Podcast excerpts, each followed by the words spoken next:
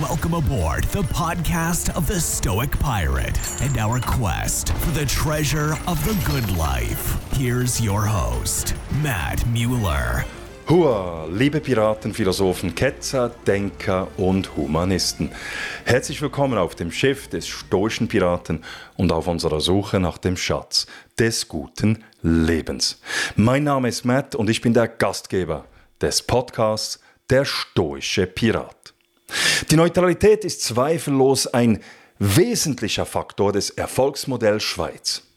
Aber haben Sie gewusst, dass der, die Neutralität der Schweiz entgegen deren Willen im Jahre 1815 durch die europäischen Großmächte auferlegt wurde? Mit dem Ukraine-Krieg wurde die Diskussion über die Neutralität in der Schweiz neu lanciert. Es stellen sich etliche Fragen in diesem Zusammenhang. Ist die Übernahme von Sanktionen gegen eine Kriegspartei mit unserer Neutralität vereinbar? Wie sieht es aus mit Waffen- und Munitionslieferungen? Oder welches sind die Grenzen der schweizerischen Neutralität? Die Meinungen in der Schweiz gehen diesbezüglich auseinander. Denn nicht alle definieren die Neutralität gleichermaßen. In dieser 101. Folge des Podcasts Der Stoische Pirat geht es um die Neutralität oder genauer um die schweizerische Neutralität. Ich diskutiere mit dem Historiker, Politologen und Freiburger Mitte-Großrat Bernhard Altamat über genau dieses Thema. Der 46-jährige Bernhard Altamat, der wie ich auch für den Nationalrat kandidiert, einfach im Kanton Fribourg und nicht im Kanton Bern und in einer anderen Partei als ich, ist ein ausgewiesener Neutralitätskenner. Ich bin gespannt auf euer Feedback. Wie steht ihr zur Neutralität? Wie sollte die Neutralität gemäß euch definiert und gelebt werden? Schreibt mir eure Meinung. Geht dazu auf meine Webseite www.müllermatthias.ch. Müller mit UE und Matthias mit einem T und H geschrieben. Vergesst auch nicht, den Newsletter dort zu abonnieren. Das könnt ihr eben auch auf meiner Webseite www.müllermatthias.ch. Bewertet und abonniert auch den Podcast Der Stoische Pirat auf Spotify, Apple Podcast, YouTube oder wo immer ihr den Podcast hört oder schaut. Wenn ihr jetzt gerade auf YouTube schaut, dann drückt doch gleich mal den Like-Button. So, nun aber zum Gespräch mit Bernhard Altamat über die schweizerische Neutralität. Ja, lieber Bernhard, es freut mich, dass du da bist. Und du wirst ja in den Medien und in, im Internet wirst du als Neutralitätskenner bezeichnet. Wie, wie wird man Neutralitätskenner oder Experte? Ja, das ist so eine Sache. Also vielen Dank zuerst einmal für die Einladung, über dieses wichtige und interessante Thema zu diskutieren. Ich bin Historiker und Politikwissenschaftler und die Neutralität hat ja ziemlich eng etwas mit Politik zu tun, also Sicherheitspolitik, Verteidigungspolitik, Militärpolitik und ähm, gehört so etwas wie zur schweizerischen DNA, kann man sagen, aber auch zur Kultur, politischen Kultur. Es ist teilweise fast mythologisch. Und wenn man sich ein bisschen für Schweizer Geschichte interessiert, wie ich das immer getan habe, dann landet man früher oder später bei diesen wichtigen Themen.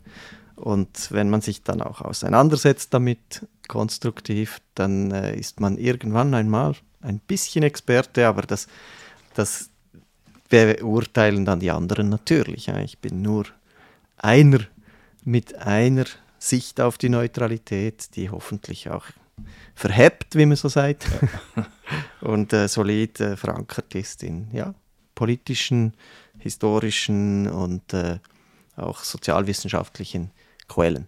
Ja, jetzt seit dem, du hast es gesagt, die, die, es ist fast Teil der DNA.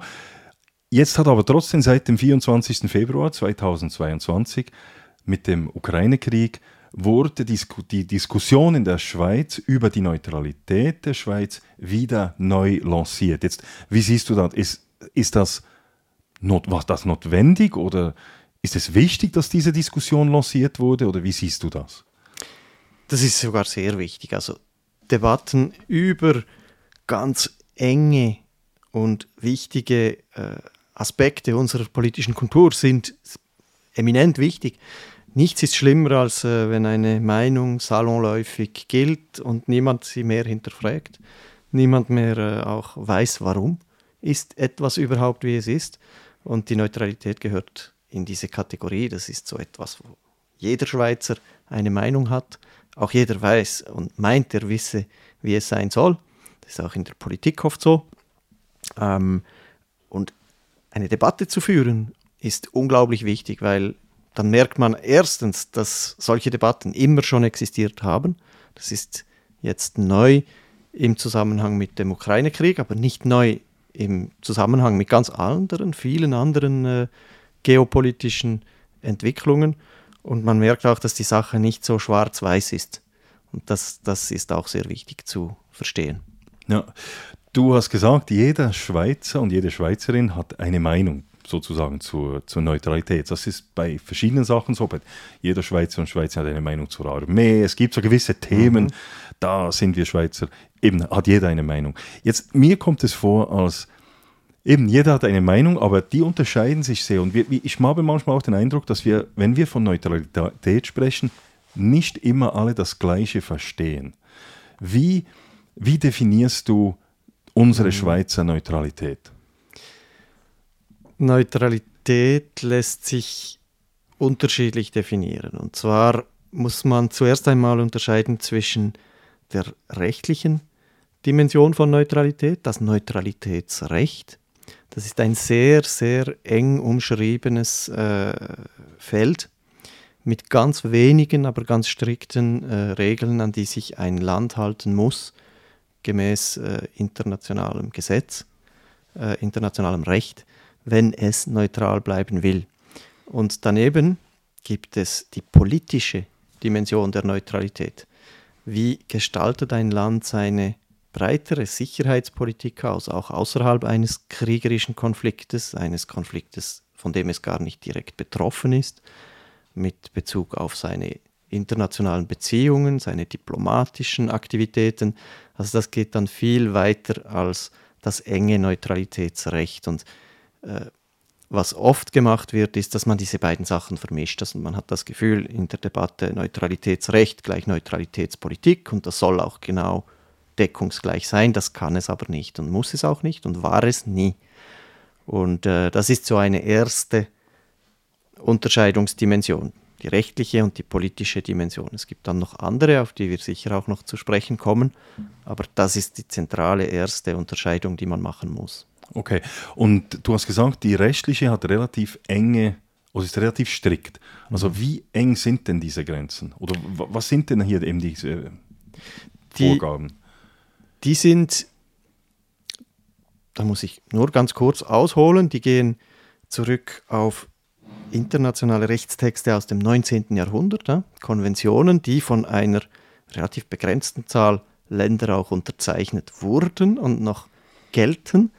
Das ist äh, die Quelle, die Rechtsquelle ist sehr spezifisch und äh, sie beinhalten ganz auf das Kriegsrecht äh, fokussierte Pflichten und Rechte auch eines neutralen Staates, äh, dass eben dieses Land zum Beispiel nicht Partei ergreift in einem Krieg, dass dieses Land keine Waffen einer Kriegspartei zur Verfügung stellt, dass dieses Land nicht fremde Truppen auf seinem Territorium äh, sozusagen eine Abkürzung nehmen lässt. Daher dann auch die Internierung von fremden Truppen, also diese Pflicht, das Territorium neutral aus dem Konflikt rauszuhalten. Es gibt noch einige kleine äh, Regeln über Handel, äh, vor allem äh, Kriegsmaterialexporte, aber sonst ähm, fällt nichts darunter. Und äh, man muss diese Rechtsquelle, und diese Konventionen aus dem 19. und Anfang des 20. Jahrhunderts auch als Produkte der damaligen Zeit sehen. Äh, die sind in einer Zeit entstanden, als unsere Nachbarländer sich direkt bekämpft haben, bekriegt haben und die Schweiz alles Interesse daran hatte, aus diesen Konflikten sich herauszuhalten, unter anderem als neutraler Staat anerkannt zu sein.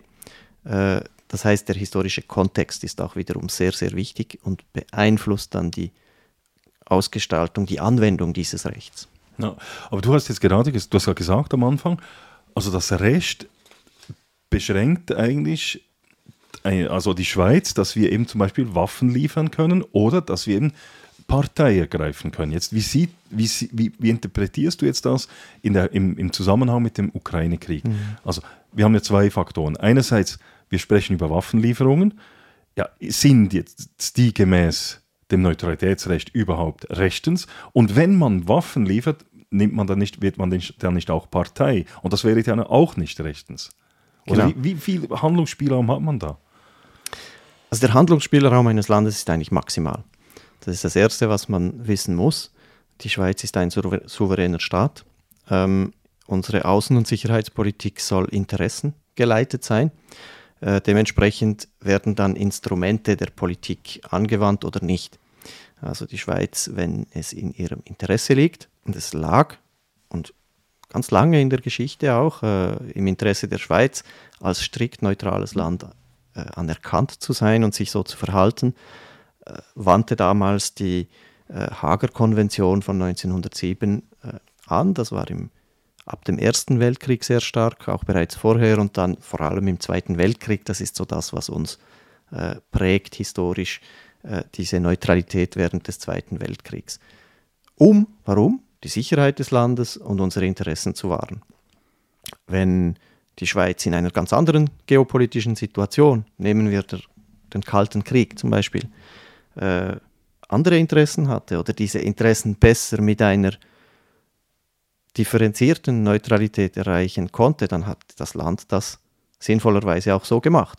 Wir waren im Kalten Krieg kein, äh, wir waren zwar blockfrei, neutral, äh, aber äh, wir zählten uns klar zur zum Lager der demokratischen, freiheitlichen, marktwirtschaftlichen, westlichen Hemisphäre und nicht zum äh, totalitären, undemokratischen Kommunismus. Ja. Ähm, und trotzdem waren wir irgendwie neutral, oder ja, nannten wir uns neutral. Das, das hat auch seine Berechtigung. Es war aber eine ganz andere Neutralität. Und wir sind jetzt wieder in einer neuen historischen Phase, die hat eigentlich äh, 1989 mit dem Fall der Berliner Mauer, 91 mit dem äh, Untergang der Sowjetunion begonnen und war für die Schweiz nicht einfach. Also unser Land hat dann einfach ähm, ein bisschen mal geschlafen, 20, 30 Jahre und gesagt, wir tun jetzt so, wie wenn alles wie wäre wie vorher und wir müssen unsere Außen- und Sicherheitspolitik nicht grundlegend neu ähm, ausrichten. Und der Ukraine-Krieg hat jetzt, also der russische Angriff auf die Ukraine hat jetzt äh, die Schweiz vor gewisse Entscheidungen gestellt auch. Ja. Länder erwarten, die Ukraine erwartet, Russland erwartet gewisse Sachen, äh, wo bis jetzt in meinen Augen noch keine ähm, mutigen Entscheidungen gefallen sind, weder in die eine noch die andere Richtung.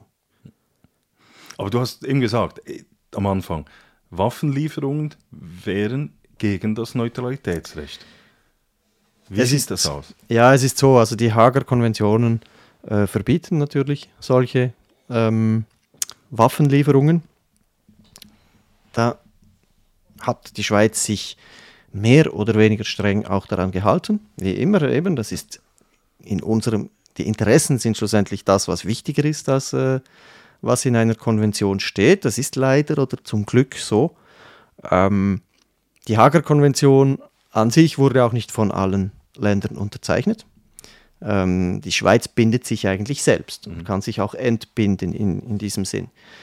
Die Hager Konvention ist dann auch, das ist sehr wichtig, viel älter als andere Organe und Institutionen des internationalen Rechts heutzutage. Die UNO, die 1945 entstanden ist und der wir seit 2002, 2003 angehören, ähm, und der Sicherheitsrat respektive die Generalversammlung, die äh, nicht bindende äh, Resolutionen fällt, gab es damals nicht.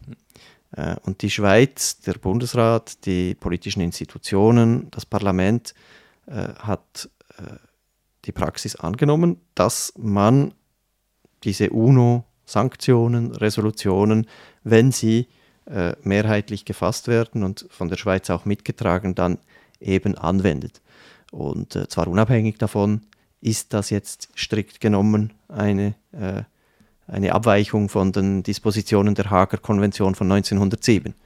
Ähm, es ist im Prinzip das neuere Recht, das dann das ältere Recht bricht. Die Schweiz, die als UNO-Mitglied äh, diese aktuellen Entscheidungen mitträgt, mhm. die tatsächlich dann auch das traditionelle ältere Neutralitätsrecht äh, ritzen können. Das ist eine, das ist die rechtliche äh, ähm, Dimension. Die politische ist noch ein bisschen komplizierter. Ja, erläutere sie. Gerne.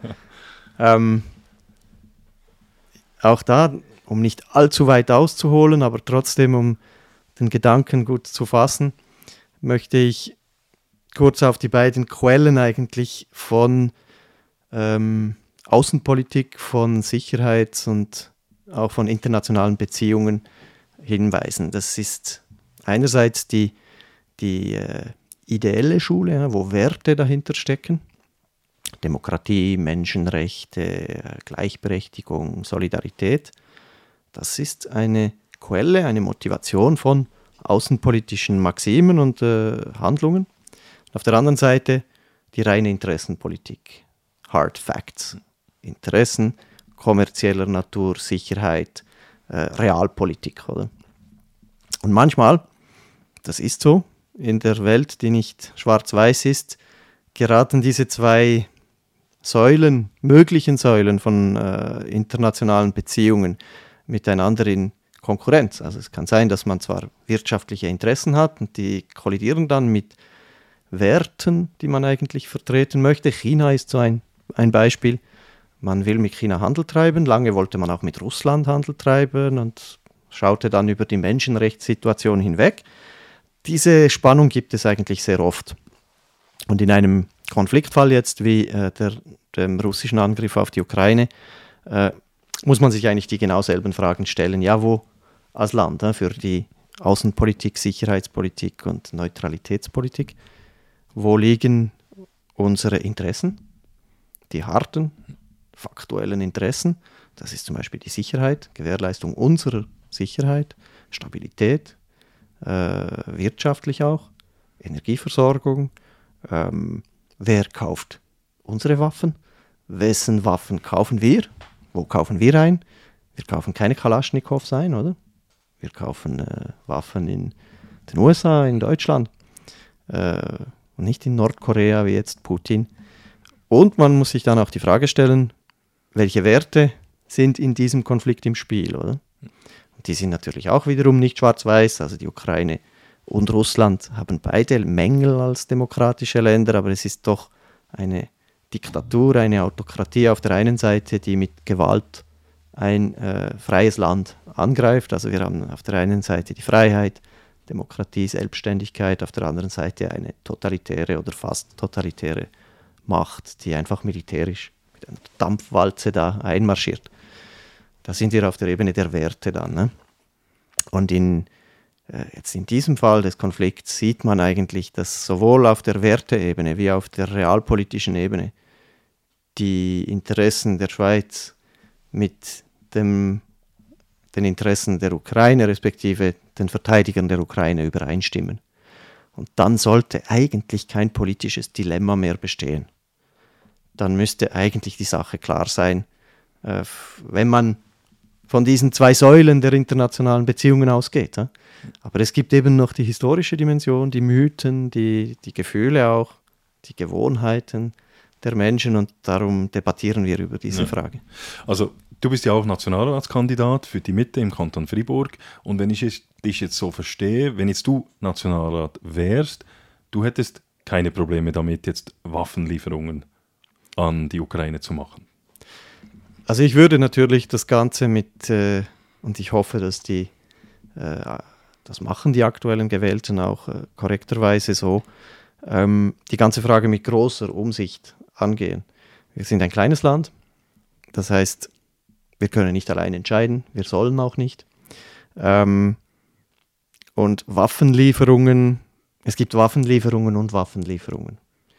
Ähm, ich habe zum Beispiel große Mühe mit der pazifistischen oder pazifistisch inspirierten Haltung der äh, linken Parteien in der Schweiz. Die Grünen haben sich sehr so hervorgetan. Ich verstehe das auch aus ihrer politischen Geschichte heraus, dass sie sagen, wir wollen nur humanitäre Hilfe geben, Schulen aufbauen, Spitäler reparieren, aber sicher nicht äh, Militärhilfe leisten. Und damit habe ich natürlich meine liebe Mühe, weil was hilft es, Schulen aufzubauen, wenn am Tag danach eine russische Rakete wieder auf diese selbe Schule fällt oder fallen kann.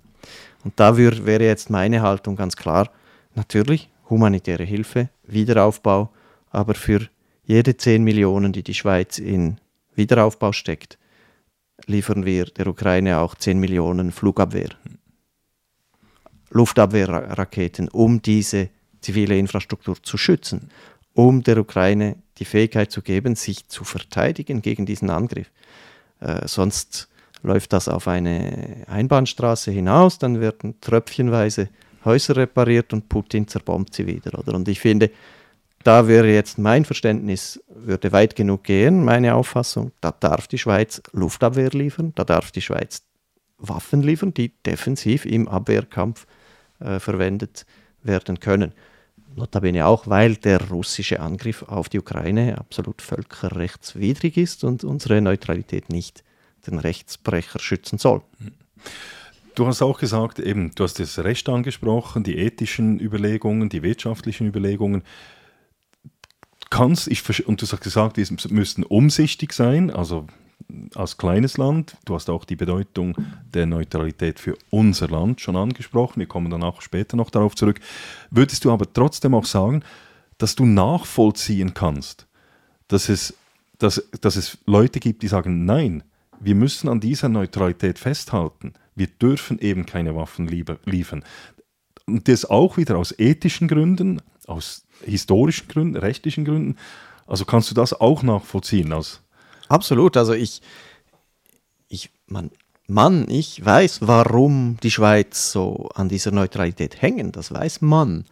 Das äh, wird nicht nur in den Umfragen jeweils äh, bestätigt, auf hohem Niveau. Äh. Zwar der Ukraine-Krieg hat einen ziemlichen Zacken da äh, abgehackt von dieser Überzeugung, nur die Neutralität sei das Gelbe vom Ei, aber äh, ich meine mit über 80 Prozent Support für die Neutralität als manchmal ein bisschen nebulöses Konzept. Das ist enorm, oder? Und das erklärt sich natürlich durch die, äh, die Geschichte der Schweiz, während der uns diese Neutralität sehr stark auch geholfen hat, zum Beispiel eben den Zweiten Weltkrieg äh, mehr oder weniger unbeschädigt zu überstehen. Das äh, Interessante war dann, dass man nach dem Zweiten Weltkrieg, also 1945 eigentlich, so getan hat, als würde sich nichts ändern. Also man wäre dann weiter neutral wie während des Kriegs, was ja auch schon nur relativ stimmte, aber immerhin. Ähm, Im Kalten Krieg hat man dann sich als neutrales Land positioniert, obwohl man ganz klar geschäftet hat mit den einen und nicht so viel mit den anderen und äh, die Werte und die, die politischen Systeme äh, ganz klar westorientiert waren. Man hat dann 89, 91 wiederum verpasst, äh, das zu revidieren und auch der Bevölkerung äh, zu erklären, ne? sodass dieser Mythos diese, oder diese sehr starke Verankerung im Bewusstsein der Neutralität eigentlich bis heute überlebt hat. Ähm, da ist eine Aufgabe, finde ich, von uns in der Politik, auch wenn es ein abstraktes Thema ist, äh, diese Themen anzusprechen und auch zu diskutieren. Also die ähm, etwas, was zum Beispiel niemand weiß, mittlerweile sind fast alle Departemente des Bundes, also die sieben äh, Departemente, äußerst stark international vernetzt. Das, das wissen wir heute. Ja. Verkehrspolitik mit Europa, Umwelt, alles. Lange Zeit war das weniger der Fall, bis so in die 90er Jahre. Also die ganzen 50er, 60er, 70er Jahre war die internationale Vernetzung noch nicht so stark. Aber es gab ein Departement, das von Anfang an ganz stark international kooperiert hat und musste. Das war das, das EMD, das ehemalige, das VBS, das Verteidigungsdepartement. Das war das am internationalsten operierende Departement der Bundesverwaltung, inklusive die Armee, weil halt für die Ausbildung, für die Beschaffung, für äh, die, die, das, die, die Übung, für die Kooperation, das gar nicht anderes geht als kleines Land. Und das war eigentlich während Jahrzehnten den Menschen nicht so bewusst. Den Menschen im Militär schon. Die durften das auch nicht an die große Glocke hängen. Politisch war das so etwas, das machte man, weil man es machen musste und es intelligent war, aber es wurde nicht an die große Glocke gehängt. Und das, da, wenn man das den Menschen heute sagt, ja, wusstet ihr, dass das VBS eigentlich das internationalste Departement war immer schon, würden die Leute sagen, wirklich, das VBS, sicher, nicht irgendwie äh, ein anderes. Ja, ja, das war das VBS. Und das spiegelt auch ein bisschen diese, ja, diese Trennung von Wahrnehmung und äh, Wissen äh, und der Realität, die halt schon lange anders ist. Ja. Du hast es, das geht ja auch in diese Richtung des Mythos. Und du hast den Mythos auch angesprochen. Und wie ist eigentlich dieser Mythos zustande gekommen? Natürlich eben, die Neutralität hat uns durch den Zweiten Weltkrieg geführt, unbeschadet. Aber gehen wir genau auf diese historischen Wurzeln der, die, dieser Neutralität. Weil man hat ja manchmal den Eindruck, dass die Schweiz seit 1291 neutral ist und das in, in unserer DNA ist und wir gar nichts anderes kennen. Und dem ist ja nicht ganz so. Kannst du vielleicht mal erläutern, wie, wie ist diese Neutralität zustande gekommen? Mhm. Also, dass die Schweiz schon immer neutral gewesen sei, zum Beispiel 1291, ja, das ist natürlich großer Chabis. Es gibt gewisse Leute, die suchen äh, Hinweise, dass das so gewesen sein könnte oder hätte sein sollen, aber im Gegenteil, die, die Schweizer Kantone äh, gingen Bündnisse ein mit internationalen und benachbarten Mächten noch und nöcher. Also das war auch ganz normal damals. Ging bis zu den äh, Verträgen über Solddienst, äh, wo man ganze Kontingente von jungen Männern in äh, die fremden Armeen schickte und dadurch auch dann etwas kassierte. Ähm, die Schweiz war auch bis ins 16. Jahrhundert relativ expansiv, also im 14., ja, 15., 16. Jahrhundert relativ expansiv unterwegs, machte einen Abstecher bis nach Mailand. Äh, es gibt dann diese berühmte Schlacht bei Marignano 1515, wo man äh, mit eingezogenen, wie soll ich sagen, mit auf die Schulter gelegten Lanzen dann wieder zurückmarschieren musste in die Schweiz und äh, hat dann äh, sich beschränkt auf eine Politik, wo man die eigenen Grenzen einfach wahrt und nicht mehr wachsen will.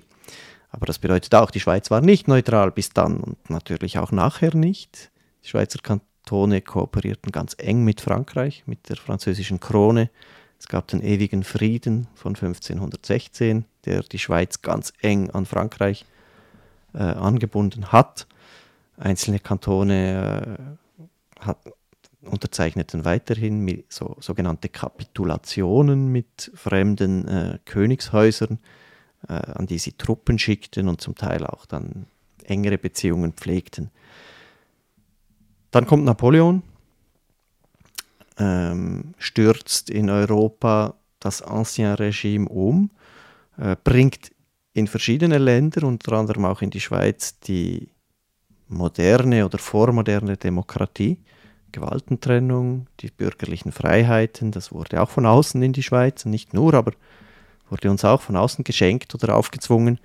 Und äh, destabilisiert das ganze europäische Staatensystem, auch die Schweiz mit der Helvetischen Republik ist besetzt, befreit sich dann oder wird befreit und 1815 treten dann nach der Schlacht bei Waterloo die europäischen Großmächte in Wien zusammen am Wiener Kongress und dort wird die Karte Europas neu gezeichnet. Unter anderem wird auch die Schweiz eingeladen, hat aber nicht groß etwas zu sagen, respektive die Schweizer Kantone, weil das waren die souveränen Kleinstaaten. Bern hatte eine ziemlich gut informierte und präsente Delegation, Genf, äh, so die großen Kantone halt. Und die, der Wiener Kongress statuiert dann, dass die Schweiz neutralisiert wird. So wie man jemanden neutralisiert, eben neutral macht, aus dem Spiel nimmt, oder? Das soll ein Puffer sein im Zentrum Europas, off-limits. Niemand soll dieses Land besetzen zum, Vor zum eigenen Vorteil. Ähm, das stört die Schweizer zuerst. Die wollen gar nicht neutralisiert werden oder neutral werden, müssen sich dann aber in dieses Schicksal schicken und über die Jahrzehnte hinweg äh, findet das seinen Weg in, die, in das politische Selbstverständnis. Es ist dann vor allem wichtig, gegen Ende des 19. Jahrhunderts, also dieses Jahrhunderts, das eigentlich mit 1815 beginnt, äh, wo verschiedene nationale Einigungskriege und Prozesse um die Schweiz herum, also der deutsch-französische Krieg oder in Italien die äh, Einigungskriege, Konflikte bis an die Grenzen der Schweiz hintragen und man erstmals eigentlich diese Neutralität äh, anwendet gegen außen. Noch ein bisschen flexibel und nicht ganz äh, lupenrein ausgestaltet äh, und ein bisschen ad hoc, so mal mehr, mal weniger. Aber äh, bis Ende des 19. Jahrhunderts äh, schlägt das Wurzeln, oder? Und, und, und wird auch so akzeptiert und die, die Armee muss sich dann äh, besser aufstellen. Man muss diese Neutralität verteidigen können. Äh, man muss fremde Armeen auch internieren können. Die Bourbaki-Armee ist so ein Fall. Im Jura. Französische Truppen unter General Bourbaki werden dann zu mehreren äh, 10.000 in der Schweiz äh, interniert äh, und können nicht zurück in den Krieg, oder? Nur weil sie über die Grenze ausgewichen sind. Und das äh, so wird dann diese Neutralität langsam Teil der Art, wie die Schweiz ihre Sicherheitspolitik gestaltet. Ähm, allerdings noch nicht perfekt äh, gefestigt. Im Ersten Weltkrieg äh, durchlebt die Schweiz eine schwierige Zeit. Es gibt viele Konflikte zwischen Welschen, französischsprachigen, die eigentlich Belgien und Frankreich unterstützen und den Deutschschweizern, die mit dem Deutschen Reich äh, sympathisieren. Und es braucht dann so einen richtiger Aufruf der politischen und kulturellen, äh, gesellschaftlichen äh, Führungsträger in der Schweiz, dass man wirklich diese Neutralität jetzt strikt anwende und als Brüder geeint äh, gegen außen auftrete. Äh, Karl Spitteler ist so eine Figur mit, äh, mit einer berühmten Rede äh, und der Bundesrat leitet dann eine Politik ein, wo man diese Neutralität immer strikter und, und immer besser umsetzt. In der Zwischenkriegszeit und im Zweiten Weltkrieg ist dann so der Höhepunkt dieser, dieser Politik. Als, als wir neutralisiert wurden, wie du es gesagt hast, wurde da bereits von außen auch auferlegt, dass wir eine bewaffnete Neutralität haben müssen? Oder wie, wie war das? Wie, weil unsere Neutralität ist ja sehr stark eben mit der Armee vor, verbunden. Mhm. Ähm, der Wiener Kongress ähm, lässt vieles natürlich noch offen. Aber man geht schon davon aus, damals, äh, dass eben ein neutrales Land auch seine Neutralität äh, schützen soll. Ähm, 1815 sind die Strukturen der Schweizer Armee noch ziemlich, also der schweizerischen Armee noch ziemlich embryotisch, also es sind eher kantonale Kontingente, es gibt noch keine äh, eidgenössische Armee, wie sie dann äh, in ein paar Jahrzehnten, nach ein paar Jahrzehnten kommen wird. Das dauert.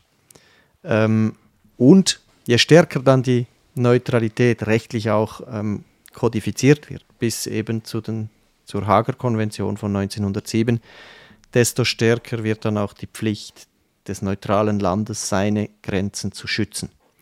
Und in diesem Sinn macht tatsächlich die, die, die, Bewaffnung der Schweiz und die Verteidigung und die Neutralität auf der anderen Seite sind ein ganz eng verbundener Konnex. Also die Schweiz ist eine, äh, pflegt die bewaffnete Neutralität, die sich verteidigen kann und verteidigen will. Äh, einen möglichst hohen Preis auch von einem möglichen Angreifer verlangen soll, äh, wenn er diese Neutralität äh, jetzt nicht beachten will. Und das, das widerspiegelt ein bisschen diese Zeit. Da wurde um die Schweiz herum gekriegt. Äh, jeder, in jedem dieser Kriege konnte es vorkommen, zumindest theoretisch und in der Praxis auch, dass man diese Grenzen verletzt hätte zum eigenen Vorteil. Und wenn natürlich die Schweizer Armee da stand, äh, verhinderte man das. Das ist eine ganz andere Situation heutzutage mit dem Krieg in der Ukraine oder nehmen wir einen Irakkrieg vor 30 Jahren. Da stellen sich ganz andere neutralitätspolitische Fragen. Ja. Aber du würdest schon sagen, wenn ich es richtig verstehe, dass die Neutralität ein Erfolgsmodell war, Erster Weltkrieg, dann vor allem im Zweiten Weltkrieg, dass die Neutralität aber eigenständig nicht den Erfolg ausgemacht hat, sondern eben auch dank der starken Armee, die damals mhm. herrscht. Oder, weil da gibt es ja auch Diskussionen immer, wieso konnte die Schweiz draußen bleiben. Und rein nur das Konzept der Neutralität hätte ja nicht gereicht. Es gab ja auch andere Länder, die, die neutral waren. Mhm. Also wie siehst du das? Was, was, was macht das Erfolgsmodell? Und ich, ich bezeichne es mal mhm. die, das mhm. Schweizer mhm. Neutralitätsmodell als Erfolgsmodell. Was, macht, was hat es ausgemacht, dass wir eben den, im Zweiten Weltkrieg so überstanden haben, den Ersten Weltkrieg eigentlich schon mhm. und auch vorher? Also. Es gibt natürlich ganz viele Faktoren, die erklären, warum ein Land jetzt die, oder warum die Schweiz nicht in den Ersten oder nicht in den Zweiten Weltkrieg hineingezogen wurde. Und darunter ist die Neutralität nur ein Aspekt. Äh, die Bewaffnung der Schweiz, also die, die, das Bestehen einer starken Armee, die diese Neutralität auch verteidigt, ist auch nur ein Aspekt. Das war im Ersten Weltkrieg relativ schwach. Ne? Die, die Armee äh, hätte diese Neutralität wahrscheinlich nicht lange verteidigen können. Und im Zweiten Weltkrieg auch nur geografisch sehr äh, eingeschränkt. Also äh, das heißt, die militärische Komponente ist ein Faktor, weil wenn man glaubwürdig seine Neutralität verteidigen will, muss man auch aufgestellt sein, um dass man das tun kann und vor allem signalisieren, man will das. Es gibt dann noch ganz andere geopolitische Gründe, warum man die Schweiz links liegen ließ. Es gibt wirtschaftliche Gründe, warum eine souveräne Schweiz nützlicher war für alle als eine äh, besetzte Schweiz oder eine Schweiz im Krieg sind ganz viele Faktoren. Aber ganz klar ist natürlich schon, ein, äh, ein Land, das sich verpflichten will, seine Neutralität aufrechtzuerhalten, muss diese auch schützen können. Und dies hat die Schweiz mit Erfolg. Ich erwähne vor allem immer den Zweiten Weltkrieg, weil da hat man eigentlich diesen Effort ähm, am konsequentesten dann gemacht, bis im, im Lauf des Kriegs. Es war auch nicht von Anfang an die Schweiz war nicht von Anfang an top aufgestellt mhm. in der Verteidigung, aber äh, war äh, wirklich auf dieser Schiene, das wollen wir und das machen wir jetzt. Der Erste Weltkrieg, da war es na, noch ein bisschen äh, heikler. also das, äh, man kann nie wissen, was passiert wäre, wenn. Ne? Und wir Historiker haben nicht so gern diese es gibt eine eigene Literaturdisziplin, die Uchronien, äh, was wäre, wenn äh, gewesen wäre. Ja? Also in diesem Sinn kann man das, diese Fragen auch nicht beantworten, aber äh, die Neutralität war sicher während des 19. und bis zur Mitte des 20. Jahrhunderts ein Instrument der schweizerischen Sicherheitspolitik und Verteidigungspolitik, das eminent wichtig war für das Leben unseres Landes, das Bestehen unseres Landes. In dieser Zeit wo die Nationalstaaten entstanden sind in Europa, sich geeint haben, sich auch bekriegt haben vor unserer Grenze und man eigentlich sich heraushalten konnte aus den Konflikten, was überhaupt nicht selbstverständlich war. Wir sprechen ja dieselben Sprachen wie unsere sich bekriegenden Nachbarn damals. Ne? Die deutsch-französische Verständigung heutzutage oder die Freundschaft. Man muss sich das mal vorstellen, das war überhaupt nicht so. Und dass sich das nicht auf die Schweiz ausgewirkt hat und die Schweiz nicht in diese Konflikte hineingezogen wurde, ist tatsächlich auch der Neutralitätspolitik zu verdanken. Ähm, ab 1945 würde ich sagen, schwächt sich diese Funktion der Neutralität für das Gedeihen und Bestehen der schweizerischen Staates markant ab. Das hat man aber nicht groß zur Kenntnis genommen, man hat es auch nicht groß gegen außen zur Kenntnis gegeben. Ne? sowohl gegen innen wie auch gegen außen hat eigentlich die Schweiz nach 1945 weiter kutschiert, wie wenn sie eigentlich, äh, ja, das bleibt alles wie es war, oder? Und ähm, vielleicht löst jetzt dieser Ukraine-Krieg in unserer ziemlich nahen Nachbarschaft eine Debatte aus, die dann bis 2045 vielleicht, wer weiß. du, genau. Aber du hast eben, du hast eben gesagt, äh, ab 1945, also während dem Kalten Krieg, hat die Schweiz so getan, als ob sich nicht verändert hätte. Trotzdem hatte nicht auch die schweizerische Neutralität in der Zeit des Kalten Krieges dazu geführt, eben gerade mit die, die Idee der guten Dienste, die internationalen Organisationen, äh, die Schweiz war im Iran tätig, Kuba und so weiter als Vermittler, hat das nicht auch eine Rolle gespielt, die Schweiz im Kalten Krieg, in dieser bipolaren Welt, als neutraler, glaubwürdiger Staat im Sinne eines Vermittlers? Das ist eine sehr interessante Frage, weil wir uns sehr stark auch mit diesen guten Diensten identifizieren. Mhm. Ähm, ich sage jetzt einmal provokativ ein bisschen, das ist zumindest ab 45 ein bisschen ein Feigenblatt. Nicht ganz, weil der Kalte Krieg öffnete auch gewisse Betätigungsfelder für neutrale Staaten wie die Schweiz, um zu vermitteln zwischen ähm, den Großmächten. Aber das, diese Debatte lief eigentlich direkt. Ähm, aber trotz allem, oder zwischen ähm, Stellvertreterkriegen, äh, äh, oder wo die Großmächte sich natürlich dann verstrickten in, in Stellvertreterkriege.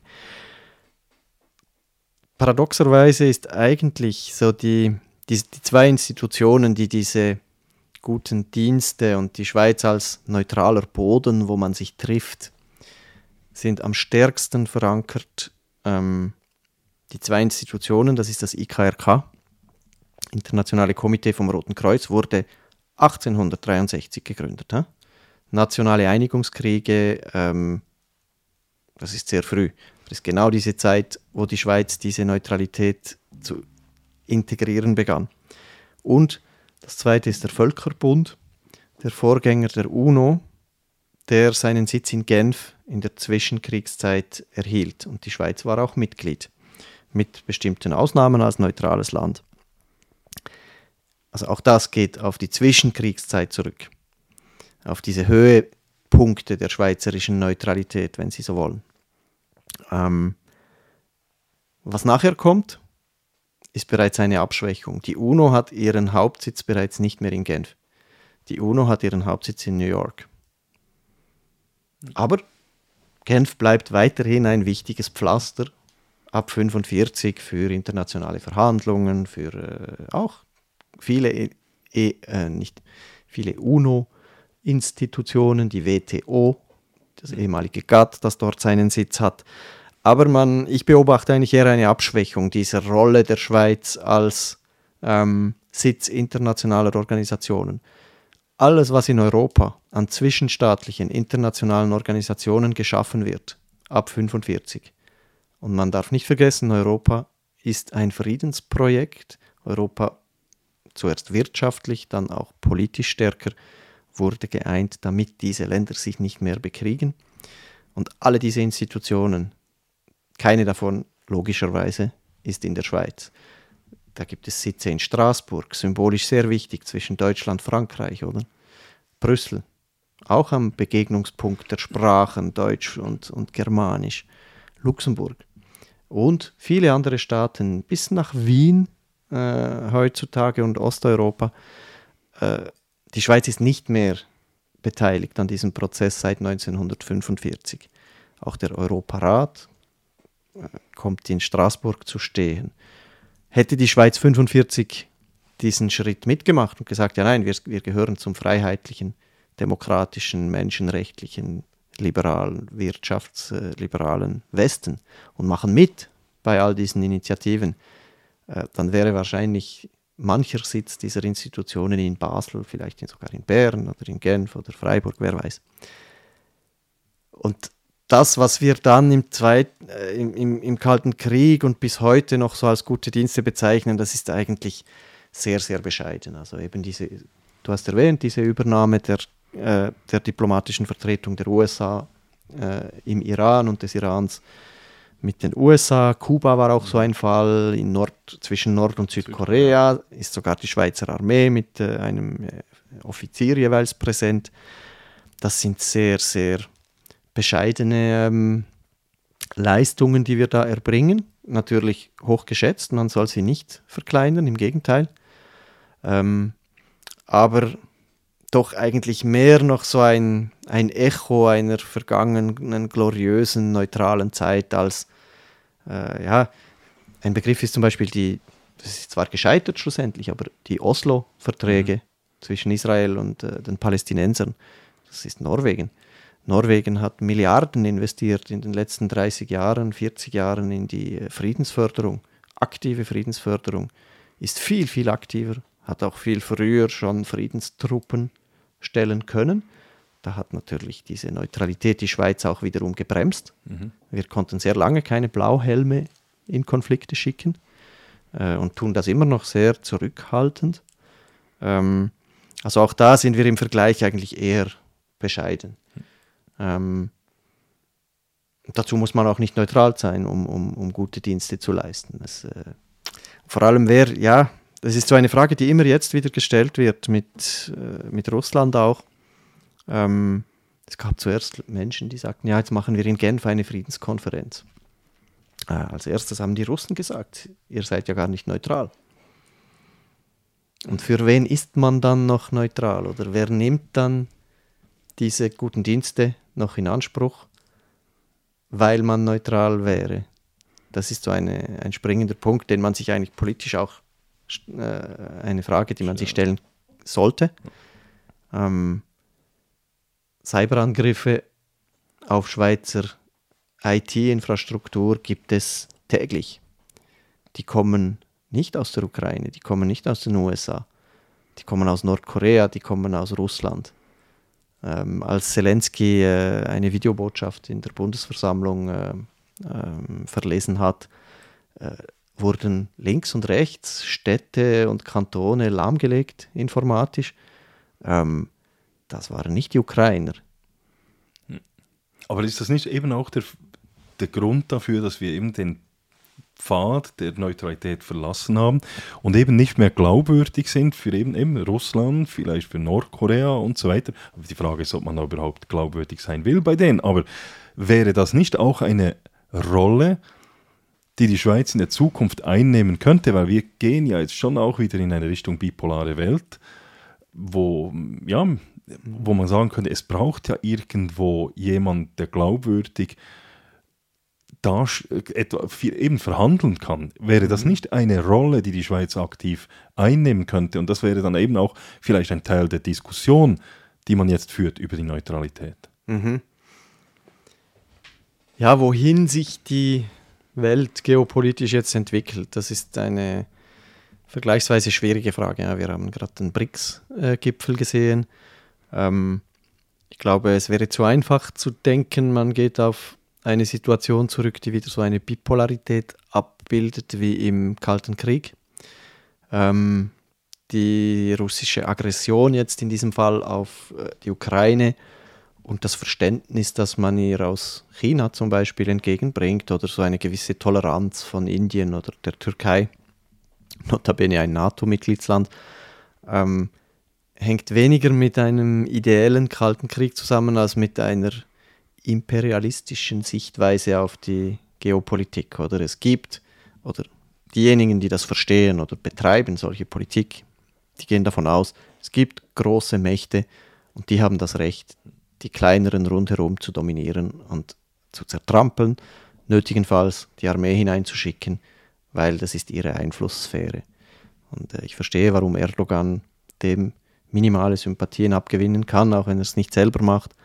Und äh, Modi in Indien und die Chinesen vor allem. Ich, das sind die genau selben hegemonialen, imperialistischen Ideen, die eigentlich hinter dem russischen Angriff auf die Ukraine stecken.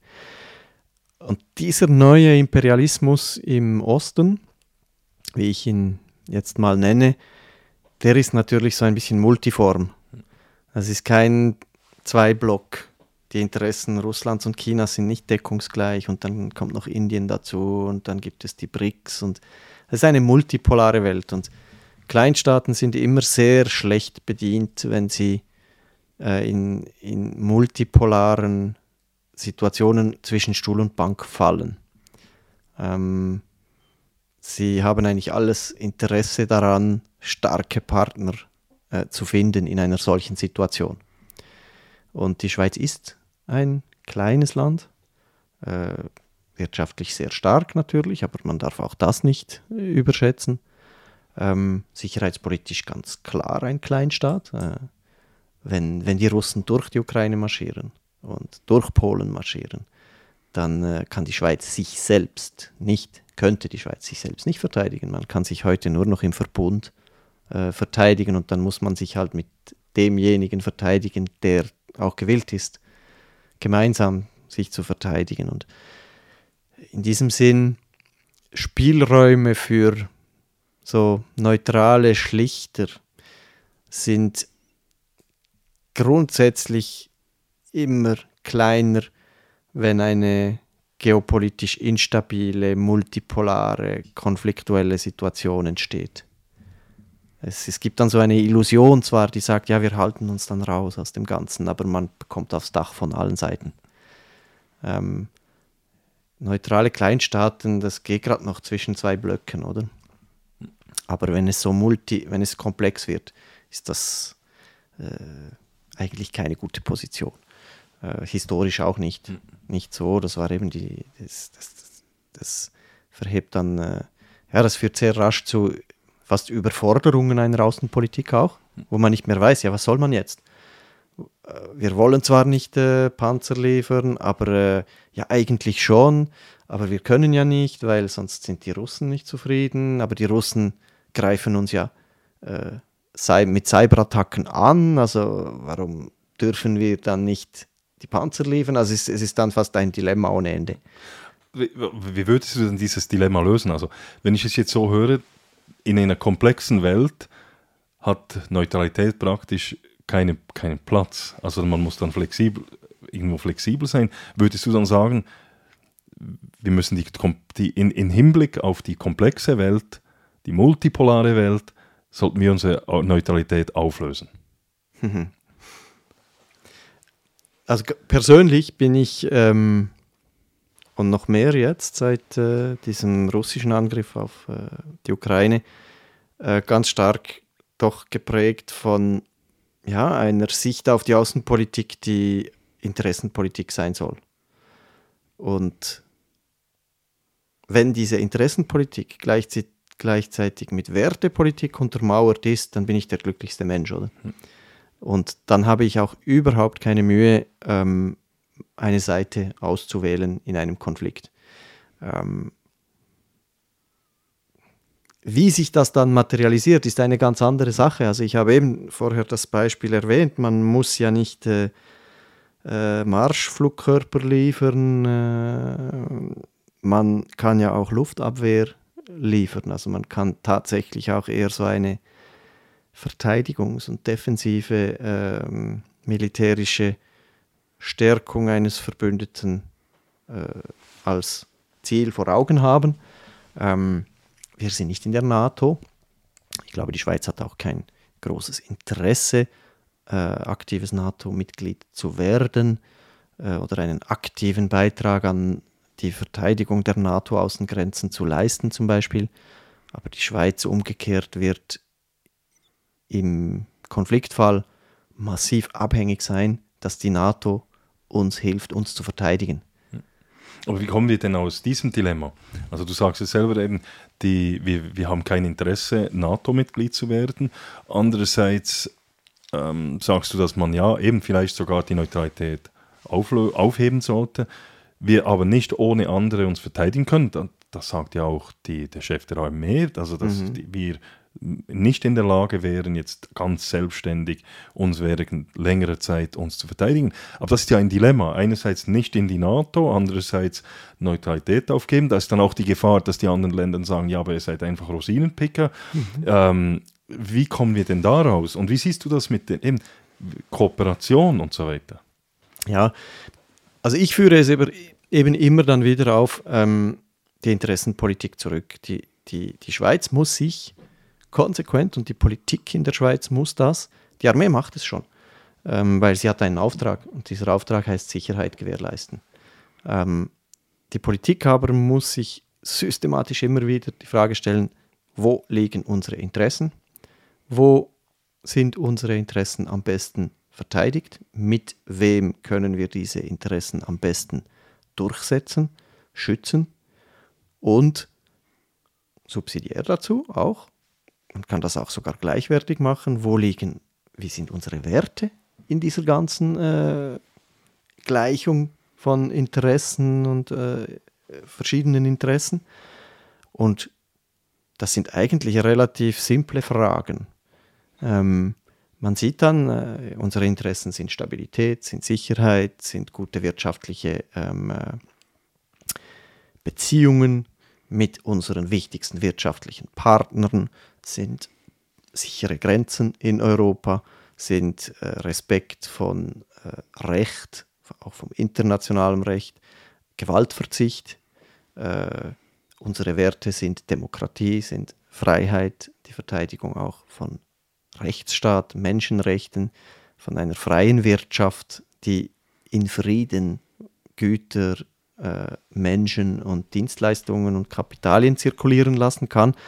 Und das ist eigentlich wie eine Checkbox von einem Pilot und dann äh, darf ein Land, in meinen Augen dürfte auch die Schweiz ganz klar sagen, ja, in diesem Fall sind wir nicht mehr neutral in diesem Krieg. Kommt noch dazu, dass das internationale Recht gebrochen wurde von einer Seite. Äh, ich finde aber auch, dass die Schweiz dies von Fall zu Fall okay. selber entscheiden soll. Ähm, man braucht nicht, äh, das, das ist übrigens gar nicht möglich, eine Politik für die nächsten 15, 20, 30, 40 Jahre zu machen. Das ist auch eine gewisse Angst, die die Menschen haben und diese Angst muss man den Menschen auch nehmen. Es geht von Fall zu Fall Konflikt zu Konflikt zu entscheiden, wo liegen unsere Interessen, welche Werte möchten wir stärken äh, und vertreten. Und äh, ja, das tönt jetzt, wenn man das anwendet auf den Ukraine-Krieg, der Russen äh, 1000 Kilometer von uns entfernt, wie eine sehr, das, ich leite jetzt daraus eine sehr atlantistische, äh, atlantische äh, Position ab. Ähm, um es auf die Spitze zu treiben, die Reflexion, wenn ich die Wahl hätte, mit wem muss ich kooperieren? Mit Trump oder Putin? Würde ich in jedem Fall Trump wählen. Ja. Obwohl äh, das wahrscheinlich die, die katastrophalste Präsidentschaft äh, der Vereinigten Staaten von Amerika war und freiheitsfeindlich in, in ganz vielen, undemokratisch in ganz vielen Aspekten. Aber ich würde jedes Mal einen Präsidenten Trump äh, auswählen als Partner, anstatt, wenn ich die Wahl habe mhm. zwischen ihm und Putin. Ja. So, äh, so stark finde ich jetzt die, ja, die Solidität der Werte und unsere Interessenlage äh, ganz klar äh, in Richtung Westen in Richtung äh, Atlantis, atlantische Welt. Aber eben, du hast jetzt Trump genommen und Putin und ich könnte mir jetzt auch vorstellen, dass ganz viele Leute in der Schweiz sagen würden, ja nein, also mit einem Trump wird, können wir nie äh, ein Bündnis eingehen, was auch immer, oder, oder mhm. unterstützen. Müsste man dann, gäbe es, wäre es dann ein Ausweg, zum Beispiel, dass man eben, du hast es gesagt, Fall zu Fall anschaut und vielleicht sogar das Volk befragt, was man tun soll? Ja, das ist immer sehr ähm, attraktiv, so als Gedankenspiel in der Schweiz. Wir haben ja die direkte Demokratie, das ist auch so ein ganz wichtiges Element unserer politischen Kultur und wirkt sich auch sehr positiv und, und, und ähm, dauerhaft und effektiv auf, auf, auf unsere Politik. Man kann natürlich Außenpolitik schwer, ja, wobei ich, ich, ich bin jetzt beim Reden am, am Überlegen. Also wir machen ja schon Außenpolitik mit direkter Demokratie. Wir stimmen ab über Mitgliedschaften in internationalen Organisationen, über die Beschaffung von Kampfflugzeugen und so weiter. Ähm, ich bin nicht sicher, dass die notwendige Reaktivität, die eine Regierung haben muss in der Außenpolitik und in der Sicherheitspolitik und auch die Stabilität äh, durch direktdemokratische Entscheidungen oder Instrumente verbessert wird. Wahrscheinlich für, gäbe das noch ein zusätzliches Instrument von Instabilität hinein, weil ähm, Außenpolitik muss manchmal schnell gehen, geht zwar bei uns meistens sehr langsam, mhm. ähm, aber die außenpolitische Kompetenz ist schon eine der Kernkompetenzen der Exekutive auf Landesebene. Und die wird eingeschränkt schon heute durchs Parlament, durch Volksentscheide. Ähm, das Schöne an der schweizerischen Direktdemokratie ist, dass es eigentlich kein Thema gibt, das off-limits ist. Mhm.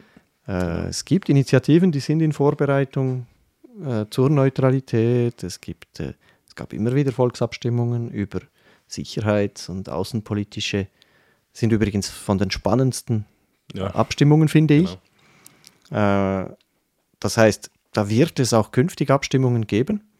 Und das Schöne ist, dass das jeweils zu einer Debatte führt, die wirklich in die Tiefe geht. Also es gibt kaum ein Land auf dieser Welt, das äh, so oft und so intensiv politische Fragen breit gesellschaftlich diskutieren muss und kann, äh, wie die Schweiz. Die Antworten sind dann auch breit abgestützt, schlussendlich, oder? Ja. Das ist natürlich das andere. Also wenn ja. die Regierung einfach etwas entscheidet, dann ja, hat, ist die Nachhaltigkeit und die genau. Abstützung genau. natürlich weniger groß. Ja, ist etwas langsamer, mhm. aber auf die andere Seite vielleicht eben etwas stabiler dann dafür auch. Ja, es gibt eine ganz große Legitimität äh, den politischen Entscheidungen. Äh, es bedarf auch einer großen politischen äh, Reife. Also man muss akzeptieren können, dass man verliert oder knapp manchmal gewinnt oder verliert. Aber die Legitimität, die ist natürlich massiv. Und äh, ich finde das gerade auch in außenpolitischen Abstimmungen immer fantastisch. Also ich nehme an, wir werden in den künftigen Jahren einmal, sei es nur aus wahlkampftechnischen Gründen, mal über die Neutralität abstimmen. Ja. Äh, ich bin, bin, schon jetzt gespannt, wie man das dann formuliert, weil es, äh, der Spielraum rechtlich ist eigentlich minimal. Äh, die, soll ich sagen, die, die Notwendigkeit, irgendetwas irgendwo festzuschreiben und dann noch zu wissen, was genau, ach, das, das wird kompliziert. Also es ist, wir sind hier dann fast auf der Ebene der Symbolpolitik. Ja? Also man instrumentalisiert dann ein Thema direkt demokratisch, um Stimmung zu machen. Aber man führt ganz wichtige Debatten. Ja.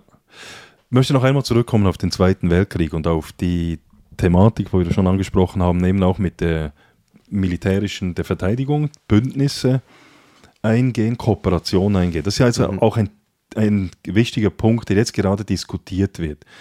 Inwieweit die Schweiz zur Armee auch mit anderen Armeen kooperieren könnte. Und hier heißt es dann vielfach dann auch gleich, ja, das ist der erste Schritt in die NATO. Jetzt historisch gesehen, es gibt ja diesen bekannten Plan H aus dem Zweiten Weltkrieg und da wurde das Volk auch nicht befragt, das war ein Geheimplan. Aber vielleicht kannst du dazu etwas sagen, wie die Schweiz damals die Bedrohungslage analysiert hat und dann eben auch vielleicht eben auch sich mit einer Eventualplanung vorbereitet hat mhm. Auf eine Kooperation. Das ist eine interessante Frage, weil sobald man eben konkrete Fälle diskutiert, äh, stößt man ganz schnell auch auf die, die logischen Antworten bei solchen sehr fundamentalen und fast abstrakten Fragen wie Neutralität oder die, äh, wenn man den Zweiten Weltkrieg nimmt, aber man könnte auch den Ersten Weltkrieg nehmen, eigentlich jeden Konflikt an der Schweizer Grenze und bis heute auch weltweit. Ähm, da gibt es ja zwei Dimensionen. Also die eine ist die militärische Dimension. Die Armee hat einen Auftrag, die Sicherheit der Schweiz zu gewährleisten, die Grenzen zu schützen, äh, die Sicherheit der Bevölkerung ähm, und die Unverletzlichkeit eigentlich der Schweiz und ihrer Grenzen zu äh, schützen. Auf der anderen Seite gibt es die politische Ebene, der das Militär unterstellt ist, die das Militär informieren muss und umgekehrt. Entschuldigung. Und wenn ein Generalstab seine Planung richtig macht, Generalstab der Schweizer Armee, dann nimmt er alle möglichen Bedrohungsszenarien äh, ins, ins, ins, Blickfeld, äh, definiert Wahrscheinlichkeiten, äh, Gravitäten und so weiter und wird für diese verschiedenen Szenarien ähm, Handlungsoptionen auf den Tisch legen, zuerst intern, die werden beurteilt militärisch und werden dann natürlich auch äh, im Rahmen, wenn es äh, strategische Fragen betrifft, der Politik, äh, mit der Politik geteilt und vorgelegt. Und die Antwort auf wie man sich dann schützt, liegt nicht oder nur ganz wenig in solchen abstrakten Begriffen wie sind wir dann neutral oder ja, das tönt jetzt auch ganz äh, brutal, schützen wir dann die Menschenrechte oder ähm, haben dann die Leute noch genug zu essen? Das sind alles Fragen, die werden auch in Betracht gezogen. Aber es geht eigentlich darum, wie schützen wir unsere Sicherheit. Und wenn die Antwort, und das war immer so in der Schweizer Geschichte, wenn die Antwort heißt, falls wir von links oder sagen wir mal aus dem, Süd, aus dem Nordosten angegriffen werden, äh, dann müssen wir mit dem Südwesten kooperieren. Wenn jemand aus dem Westen unsere Grenzen verletzt, dann müssen wir mit dem Osten äh, kooperieren. Wenn die Antworten so liegen, und die liegen nun mal so, dann ist es nichts als äh, gute militärische Vorbereitung und Planung, dass man äh, Aktions- und Handlungspläne in der Schublade hat, die dann auch im Verbund und in, äh, mit Verbündeten äh, angepackt werden.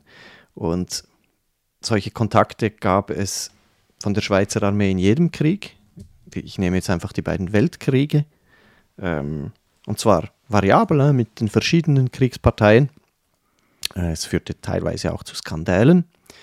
Ähm, gerade aus neutralitätspolitisch sensibilisierten äh, Stimmungen heraus.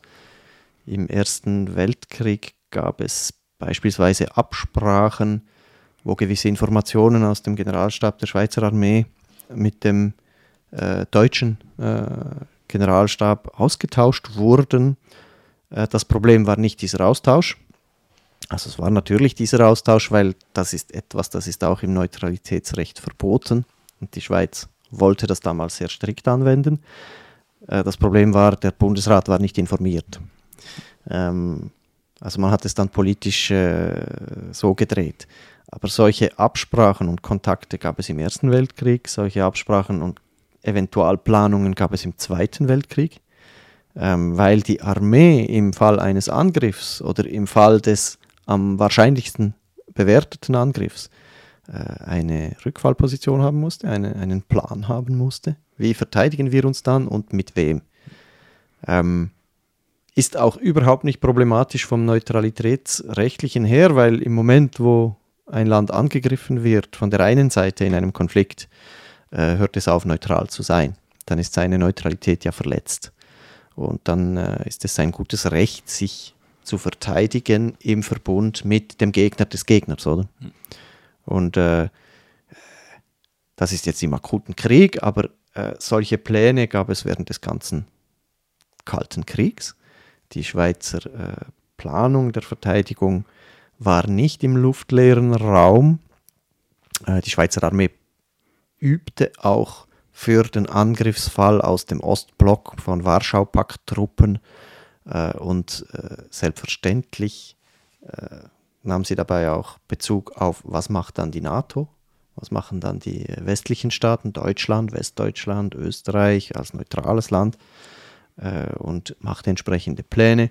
Unsere Waffensysteme waren auch relativ rasch nach dem Zweiten Weltkrieg eigentlich abgestimmt auf Interoperabilität, das heißt auf äh, Benutzbarkeit äh, zwischen den Armeen über Grenzen hinweg. Ähm, auch aus wirtschaftlichen Interessen übrigens. Äh, unsere äh, Waffenindustrie wollte exportieren, äh, wollte darum Standards äh, anwenden in der Produktion, die bei den Kunden gefragt waren und das waren hauptsächlich die Westmächte. Das heißt, sowohl in der Bewaffnung wie in der Planung gibt es immer diese Dimension der, äh, der Absprachen und der, der Bündnisse. Auch wenn man den Bündnisfall nicht eintreten lässt. Jetzt in Bezug auf die NATO ist das nicht anders. Also die, Die NATO gibt es seit dem Ende des Zweiten Weltkriegs, also ein bisschen später. Ähm, die Schweiz hatte damals diesen Austausch. Wir haben uns nicht mit dem Warschau-Pakt abgesprochen. Hm. Wir sind aber auch nicht der NATO beigetreten. Das, das äh, ist nicht in unserem, war nicht, lag nicht in unserer politischen Absicht, in unserem Interesse auch. Ähm, das heißt aber nicht, dass man das nicht machen kann. Man muss sich eben für den Eventualfall vorbereiten. Aber eben, man muss sich vorbereiten für den Eventualfall. Dann könnte man vielleicht sogar sagen, dass eine Vorbereitung, eine Kooperation zum Beispiel mit unseren Nachbarländern, das würde ja am meisten, also das ist am naheliegendsten, dass das sogar mittel- und langfristig die Neutralität stärken würde, weil die Neutralität nur glaubwürdig ist, wenn man, sich, wenn man sie auch verteidigen kann. Und die Schweiz allein kann sich nicht verteidigen. Also wenn man mit anderen kooperiert oder Ausbildungen macht und Übungen macht zusammen, das heißt noch lange nicht ein Bündnis, könnte das sogar die Neutralität stärken oder ist das, mhm. sehe ich das falsch?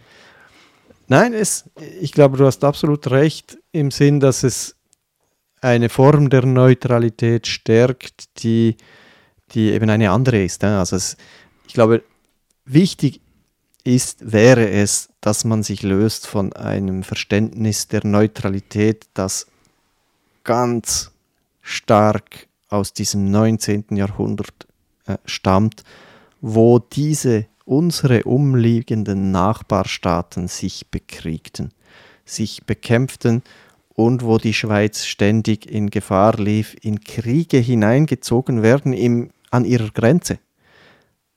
Das ist die Neutralität, die gut funktioniert hat. Das ist die Neutralität, die in den Köpfen der Menschen auch immer noch ganz stark hängen geblieben ist.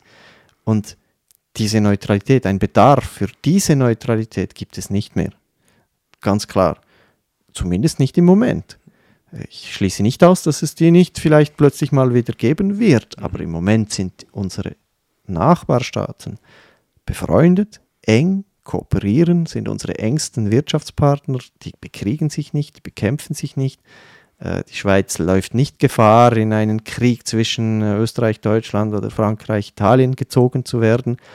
Dementsprechend macht es auch überhaupt keinen Sinn mehr, ein Konzept der Neutralität äh, zu vertreten, das auf diese Situation ausgerichtet ist. Es geht, gibt andere äh, Bedarf für eine andere Neutralität.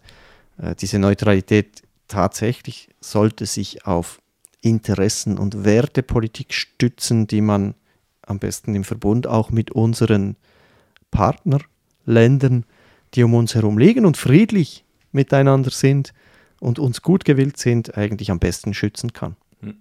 Wie siehst du es mit einem, eben ein NATO-Beitritt zum Beispiel wäre ja dann auch die Pflicht, dass man eben ein NATO-Land verteidigt. Und das ist dann wirklich nicht mehr vereinbar mit der Neutralität. Es wäre auch nicht vereinbar mit unserer Milizarmee, meiner Meinung nach, weil wenn wir dann in anderen Ländern mhm. andere, verteidigen müssen, dann denke ich, das ist nicht mehr möglich mit einer Bürgerarmee. Und wie siehst du das eben jetzt, diese NATO-Beitritt, äh, EU-Beitritt und so weiter? Mhm. Wie wie weit wäre das überhaupt noch, wäre mhm. das dann überhaupt noch mit Neutralität vereinbar? Oder kann man sagen, solange wir neutral bleiben, egal welche Neutralität, ist ein EU-Beitritt oder ein NATO-Beitritt oder was auch immer ausgeschlossen?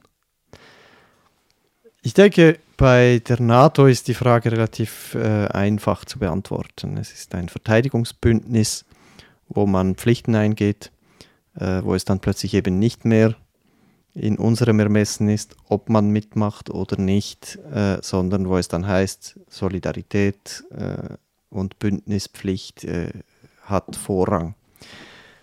In diesem Sinn denke ich, liegt es nicht im Interesse der Schweiz und auch nicht innerhalb der Möglichkeiten unseres Landes, äh, NATO-Mitglied zu werden.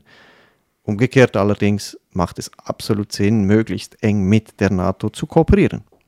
Und zwar äh, total unabhängig, ob man sich jetzt neutral oder nicht neutral sieht. In Bezug auf Europa ist die Frage eine ganz andere. Ähm, die EU hat neutrale Mitgliedsländer. Ähm, die sind sehr zufrieden und gemütlich und äh, gut installiert als neutrale EU-Mitglieder. Also Irland ist so ein Land, Österreich ist so ein Land. Lange Zeit waren es äh, skandinavische Länder, äh, Finnland, Schweden, die das jetzt allerdings im, äh, im Anbetracht des russischen Angriffs auf die Ukraine äh, fallen gelassen haben. Also Neutralität ist kein ähm, Hindernis, um äh, in einem politischen, wirtschaftlichen äh, Einigungsprozess wie Europa mitzumachen. Also solange sie eben politisch und wirtschaftlich bleiben und nicht genau. kein Sicherheitsinstrument genau. ähm, entwickeln. So. Ja.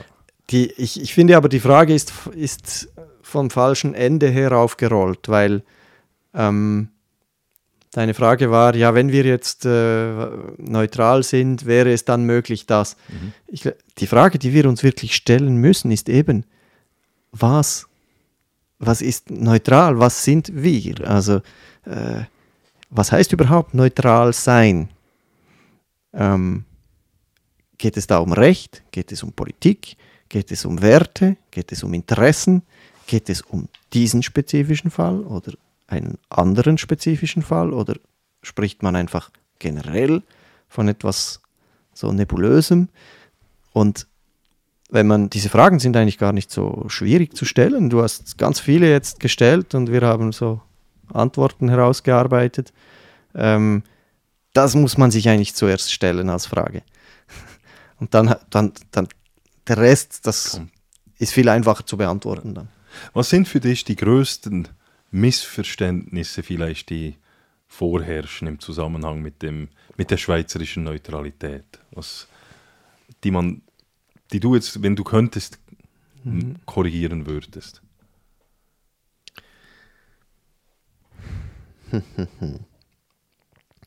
Das größte Missverständnis, ähm, das wahrscheinlich so breit vorherrscht, ist für mich, dass viele Menschen das Gefühl haben, die Schweiz sei immer neutral gewesen. Das wäre so, äh, wenn ich es auf den Punkt bringen müsste, wahrscheinlich das größte Missverständnis, der größte der Trugschluss auch, das stimmt so nicht. Ähm, es gab auch nie die Neutralität, die hat sich geändert, die war immer abhängig vom geopolitischen Kontext, von Interessenpolitik, die wurde variabel angewandt, je nach Bedürfnis, ähm, auch immer wieder kontrovers diskutiert und die Schweiz hatte immer wieder Mühe mit dieser äh, Umsetzung. Das ist so das größte Missverständnis. Also jemand, der meint, ah, das ist eine ganz einfache Sache, wir waren einfach immer neutral und werden immer neutral sein, der hat nichts verstanden. Und dem entgegenzuwirken, ist mir ein Anliegen, also eben durch Reflexionen über das Thema, auch Aufklärung dazu. Äh, und von daher kommen dann viele andere kleine Missverständnisse. Oder? Neutralität heißt, dass man das oder dies nicht darf oder man könne zum Beispiel nicht äh, UNO-Mitglied sein. Doch, kann man. Es sind ja alle dabei. Zwischen wem will man denn neutral sein, wenn man, wenn alle dabei sind, oder? Ähm, man ist dann neutral innerhalb der UNO oder der EU zum Beispiel. Die NATO ist eine andere Frage, das ist ein Verteidigungsbündnis. Äh, da, da hat natürlich rein schon der Begriff der militärischen Neutralität äh, ein Potenzial, dass das das sprengt oder das geht nicht. Also wenn ich das zu, richtig zusammenfasse, dann kann man sagen, die Schweizer Neutralität, die, also eben die ist nicht ewig, das ist, das ist etwas, was rund 200 Jahre alt mit dem Wiener Kongress. Mhm. Sie wurde uns sozusagen aufgezwungen. Es ist nicht etwas, das Gott gegeben war oder wir uns selber erarbeitet oder erschaffen haben, es wurde uns aufgezwungen, hat sich dann aber bewährt und ist Teil des Erfolgsmodells Schweiz. Also die Neutralität mhm. hat viel oder sehr viel dazu beigetragen, dass wir die Schweiz sind, die wir heute sind, ein Erfolgsmodell mhm. äh, auf dieser Welt. Die Neutralität hat sich aber auch entwickelt, je nach dem entsprechenden Zeitgeist, der Bedrohungslage, der Wirtschaftslage. Und du bist auch der Meinung, so wie ich es verstehe, dass auch die Neutralität auch in Zukunft eben eine Zukunft hat, dass sie sich aber eben auch wieder weiterentwickeln oder mhm. anpassen mhm. muss an die neuen Gegebenheiten. Ja. Fasse ich das etwa richtig zusammen? Du siehst, ja, du hast das sehr gut zusammengefasst. Also das ist wie alles im menschlichen Leben und in der menschlichen Kultur nichts Fixiertes. Der Mensch, die Gesellschaft, die, die Geschichte geht vorwärts, die Sachen ändern sich.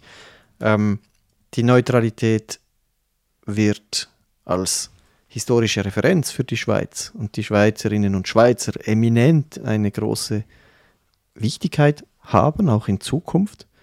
Ähm, sei es nur, um zu verstehen, wie hat man im Zeitalter des Nationalismus zwischen diesen äh, Staaten, die sich bekriegten, äh, sich da raushalten können als mehrsprachiges Land, das ja sonst hineingesogen werden wäre, worden wäre. Sie wird auch, ja, wenn, wenn morgen unsere Nachbarländer sich wieder anfangen zu bekriegen, was, oder übermorgen, ne, oder vielleicht in 100 Jahren, ich weiß es nicht, dann hat sie wieder genau denselben Wert, wie sie schon 1870, 71 und 1914 hatte. Mhm. Äh, man darf einfach sich keine ähm, zu engen Leitplanken geben. Man darf keine Scheuklappen haben, wenn man über solche Fragen diskutiert, weil im Endeffekt äh, sind es unsere Interessen, die verteidigt werden müssen, auch möglichst im Einklang mit unseren Werten. Und die Neutralität als politisches Konzept oder als Instrumentkonzept der Außenpolitik, der Sicherheitspolitik ist eben genau das, ist ein Instrument. Ein Instrument, für, damit wir unsere Interessen verteidigen können, damit wir die Interessen der schweizerischen Bevölkerung, der Menschen in der Schweiz verteidigen können, damit wir auch global eine bescheidene Rolle spielen können, die ein gutes Leben für eine möglichst große Zahl Menschen ermöglichen soll. Und sie ist kein Selbstzweck, sondern ein Instrument. Ja. Wenn du jetzt, wagen wir trotzdem, du, eben, du bist Historiker, du schaust eher in die Vergangenheit, aber wagen wir trotzdem einen Blick in die Zukunft. Eben, du, wirst, du mhm. möchtest auch Nationalrat werden. Wie würdest du als Nationalrat diesen Prozess jetzt beeinflussen und wie siehst du wenn, oder sagen wir so, wenn du einen Wunsch hättest, wenn du bestimmen könntest, wo die Schweiz so in 20 Jahren mhm. steht im Zusammenhang mit der Neutralität, ihre Rolle auf der Welt, wo würdest du die Schweiz gerne hinbringen oder wo würdest du so gerne, mhm. wo möchtest du, dass sie steht in 20 Jahren? Das ist das, das, was man sich so vorstellt und wünscht, ideell auch. Ähm, das, kennst du ja auch, ist, hat relativ wenig mit der Politik dann zu tun, weil ich, ich weiß jetzt, ich bin jetzt 15 Jahre in der Politik, zuerst 10 Jahre im Stadtparlament von Freiburg ähm, und jetzt im Großen Rat des Kantons. Und ich weiß, wenn man kleine, kleine Sachen verändern will, dauert das ewig lang.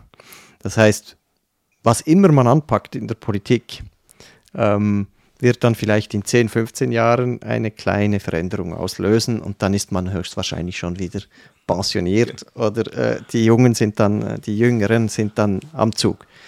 Ähm, das heißt, man muss, glaube ich, als Politiker, nehmen wir jetzt mal die Sicherheitspolitik, ähm, von der aktuellen Situation ausgehen, das Beste probieren ähm, vorzuspuren für die künftigen äh, ein, zwei Legislaturen.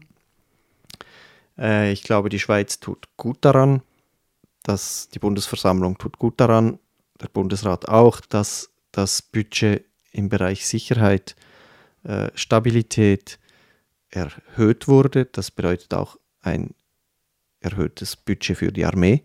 Es braucht, wir haben gesehen, drei Grenzübergänge von uns findet ein klassischer konventioneller Krieg statt, mit Cyberkrieg, mit ganzen Landstrichen, die verwüstet werden, wie im Zweiten Weltkrieg. Ähm, die Illusion, dass es sowas in Europa nicht mehr geben wird, ist am 24. Äh, Februar äh, vor 18 Monaten zerschellt. Und ähm, dementsprechend glaube ich, dass Sicherheits- und Stabilitätspolitik, auch Friedensförderung international äh, an Wichtigkeit gewinnen wird. Und ähm, da ist die Schweiz bereits jetzt auf dem guten Weg. Ich würde also äh, ja, wenn, wenn ich die Chance hätte, eines Tages mitzuentscheiden, sicher diesen Weg weiter äh, verfolgen.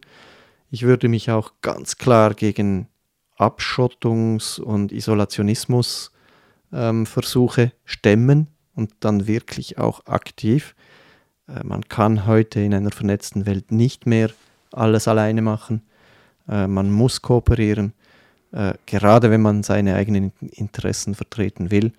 Ähm, das ist so etwas, weil wenn wir jetzt in diesem Thema bleiben, mhm. das mir stark am Herzen liegt, aber ich weiß, der Einfluss eines Einzelnen oder sogar des Kollektivs auf, auf solche großen Entscheidungen sind sehr gering, weil wir haben die direkte Demokratie. Mhm. Und ich glaube, als gewählte äh, Mandatsträger ist es fast noch wichtiger, dass wir unsere Bürgerpflichten auch wahrnehmen und eben diese, äh, diesen Dialog mit den Bürgern führen während den Volksabstimmungen und dazwischen. Du hast die Werte der Schweiz noch angesprochen oder eben die, du mhm. betonst immer die Werte. Und was sind denn für dich jetzt diese Grundwerte? Du sagst ja auch eben, wenn wir Entscheidungen fällen, sei es jetzt mit Kooperation oder im Zusammenhang Außenpolitik, dass wir auch immer unsere, eben unsere eigenen Werte mhm. anschauen sollen und dass man da ja auch eben das nicht aus den Augen verlieren darf. Ja, was sind denn gemäß dir unsere mhm. Werte? Man kann Werte verschieden definieren, aber ähm, das sind meistens relativ ähm, fundamentale und abstrakte Begriffe. Ich glaube, damit landen wir wieder bei diesem DNA-Begriff. Äh, Werte, das ist immer etwas, das ist ganz tief in uns drin und äh, das ist auch gut so. Ähm, wir haben von der Neutralität geredet. Ich würde jetzt die Neutralität nicht als solchen Wert bezeichnen, zum Beispiel. Das ist ein Instrument. Aber ähm, die Demokratie ist so ein Wert in meinen Augen. Auch wenn man die Demokratie wiederum als Instrument bezeichnen kann. Aber das ist ein Wert, der ist weltweit nicht garantiert. Die Mehrheit der Menschen auf dieser Welt kann nicht mitentscheiden demokratisch, wie wir das können. Und unser Beispiel zeigt, dass das der richtige Weg ist, um gute politische Entscheidungen zu treffen. Die Freiheit, der Respekt auch der Freiheit des Einzelnen und der Gemeinschaft ist für mich so ein Wert. Ähm, es braucht ganz starken Rechtsschutz, also der Schwache soll geschützt sein, ähm, derjenige, der sich an die Regeln hält, hält, soll belohnt werden. Rechtsstaat, Menschenrechte gehören zu solchen Werten. Ähm, und dann aber da, da, da, das ist dann schon diskutabel. Ist Solidarität oder Verantwortung, Selbstverantwortung ein solcher Wert? Also ich, ich bin eher ein bisschen zurückhaltend. Ich würde sagen, ähm, Freiheit, Demokratie und das Recht, äh, das sind solche Werte, die mir als Schweizer sehr äh, nah am Herzen liegen, auch als äh, ja, politisch denkender Mensch. Ich weiß auch, dass es gibt ganz viele Länder, und wahrscheinlich ist das so ein urmenschliches, äh, eine urmenschliche Aspiration, dass man eben frei sein will, dass man geschützt sein will, äh, dass man mitentscheiden äh, können will und dass man sich als sich gerecht behandelt fühlen will. Und das sind, sind so zentrale Werte für mich. Ja. Das ist schon. Ich weiß nicht, wie es für dich nein, aussieht. Ich, ich, denke, das ist ja überall, das ist das Interessante. Also man könnte ja wohl wahrscheinlich fast mit allen Vertretern von politischen ja. Parteien sprechen und schlussendlich kommen wir mehr oder weniger auf die ähnlichen Werte. Sagen wir jetzt mal vor allem im bürgerlichen ähm, mhm. Parteien, also dass die Freiheit wichtig ist, dass Demokratie, dass wir und das pflegen müssen. Und du hast es gesagt, ich glaube, es ist wirklich auch ein tiefes menschliches Bedürfnis und auch mhm. von der Psychologie her. Der Mensch will frei sein, muss frei sein, er will entscheiden, selber entscheiden können. Das macht ihn auch mhm. zufrieden und ein glücklich und glückliche Menschen sind auch erfolgreichere, kreativere Menschen, die helfen dann auch mit, eben eine Gesellschaft weiterzuentwickeln. Und das ist das, was ich immer etwas Angst habe, dass wir uns zunehmend mhm. einschränken und regulieren und eben diese Freiheit, diese Freiheit und diese Mitbestimmung vernachlässigen. Ich selber bin dann auch noch der Meinung, dass eben schon die Eigenverantwortung mhm. schon auch mitgeht. Absolut, Mit Freiheit ja. gehört irgendwo auch zusammen. Das ist so. Und mir hat auch, mir gefällt auch, dass du sagst, eben, man soll auch belohnt werden. Also derjenige, der sich rechtschaffen gibt, der sich anstrengt, dass man auch, ich sage immer, jeder soll die Chance haben, nach dem Glück zu streben und mhm. entsprechend auch belohnt werden. Es gibt kein Recht auf Glück, meiner Meinung nach, aber es gibt das Recht, dass man es versuchen kann. Genau. Und eben das Rechtsstaatlichkeit und so weiter. Und ich denke auch, eben, ich bin dort auch sehr stark, meine Meinung ist eben, dass wir eben eine Milizarmee mhm. aufrechterhalten sollten, weil das auch Teil mhm. dieser Solidarität ist, vielleicht wie man mhm. angesprochen hat, weil ein Freiheit, Demokratie braucht, ein, braucht auch Sicherheit. Das ist so. Und zu, zu Rechten gehören auch Pflichten. Zu Verantwortung gehört auch Solidarität ja. und die Freiheit des Einzelnen äh, geht genauso weit, wie sie dann ja. nicht die Freiheit des anderen beeinträchtigt, oder? Und diese Zusammenhänge geraten manchmal aus dem Lot ein bisschen. Also ich bin auch, ähm, äh, ich bin von Grund aus ein optimistischer und pragmatischer und vorwärtsblickender Mensch, aber wenn ich sehe, welche partikularistischen Ideen teilweise und Tendenzen ausgelebt werden in unserer Gesellschaft, als ob das die Zukunft wäre, ähm, dass wir nur noch aus einem Sammelsurium von Individualitäten bestehen und eigentlich die Gemeinschaft dann verloren geht, dann äh, stelle ich mir Fragen, sind wir auf dem richtigen Weg? Und das, das äh, gehört auch zu meinem politischen Engagement eigentlich, diesen Blick fürs Gesamte, für die Gemeinschaft immer äh, im Blick zu behalten. Dass man nicht, äh, ja, wir sind nicht nur Individuen. Also klar, im Militär, das ist, ist, das, ist das Summum der kollektiven Einordnung und Disziplin. Oder das äh, passt nicht jedem und das muss auch nicht überall so sein wie in der Armee. Es ist in der Schweizer Armee sicher auch nicht gleich wie in der, an der Front äh, im Irakkrieg, genau. in der US-Armee, wobei äh, die Unterschiede sind manchmal nur ganz fein.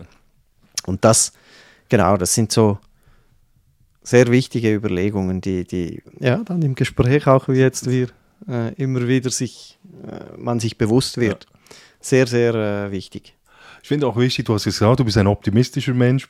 Also siehst, wie siehst du die Zukunft? Wir, wir, eben, heute ist es ja viel so, man, also ich habe auch den, Eindruck, wir, wir haben eine polarisierte Gesellschaft, das ist das Wir gegen euch und so dieses, eben es ist so eine Stimmung, die ich nicht besonders als positiv mhm. empfinde, aber trotzdem habe ich das Gefühl, wir gehen dass es gut kommt. Mhm. Wie mhm. siehst du? Also naja, ah, die schlimmste, ähm, aber eben, äh, ich meine, wir sind beide noch nicht alt genug, um äh, enorm lange Zeitspannen zu überblicken, aber ähm, wir sind beide in den 90er Jahren groß geworden, den ersten äh, 2000ern.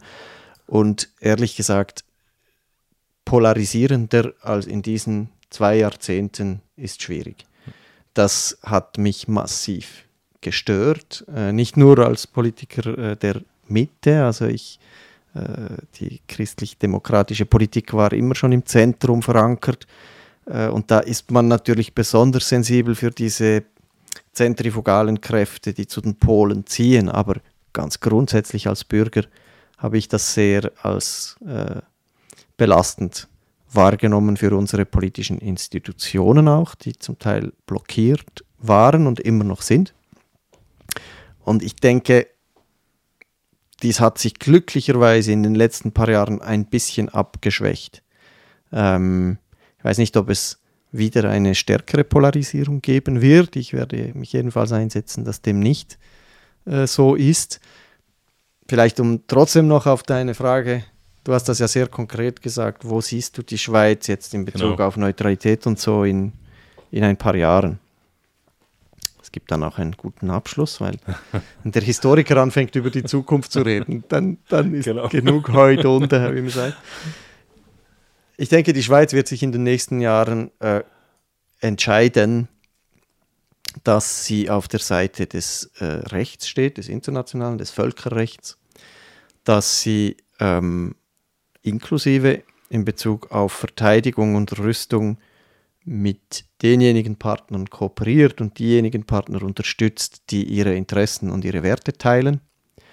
Ähm, sie wird deswegen ihre Neutralität von Fall zu Fall ähm, differenzierter auslegen, als dies auch schon ähm, der Fall war. Vor allem viel differenzierter, als sich viele Leute das vielleicht vorstellten, wie es sein müsste und sollte.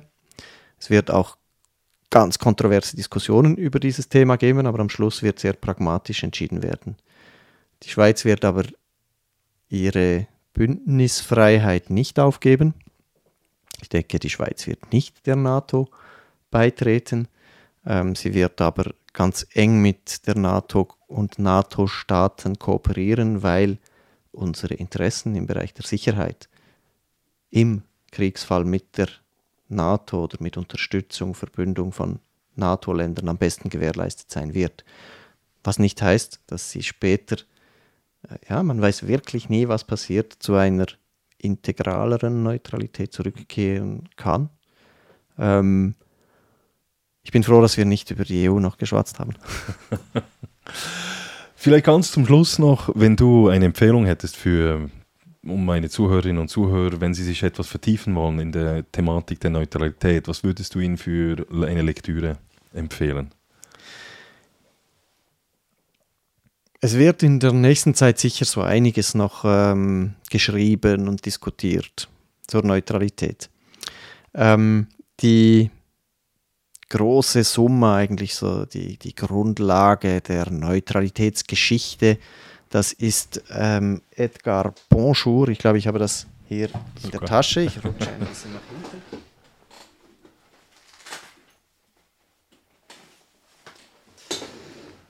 Ähm, das ist allerdings schon ein bisschen alt. Ich halte das da vorne mal in die Kamera. Edgar Bonjour, das ist so der, der Elder Statesman, Grandfather of Neutralitätsgeschichte sehr traditionell, sehr veraltet schon ein bisschen. Ähm, das, was ich hier in der Hand habe, ist seine Zusammenfassung. Ähm, es ist immerhin 200 Seiten. In Wahrheit sind es neun Bände. Das füllt ein halbes Büchergestell. Das, wenn jemand sich wirklich vertiefen will, soll der das mal anschauen.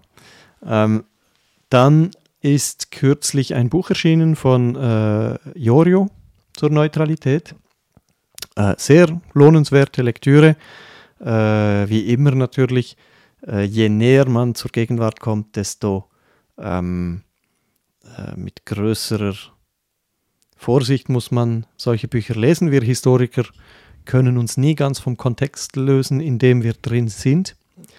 Ähm, aber das ist eine gute neue Aufdatierung auch, was ist Neutralität, was bedeutet das, was könnte es heute und in Zukunft bedeuten.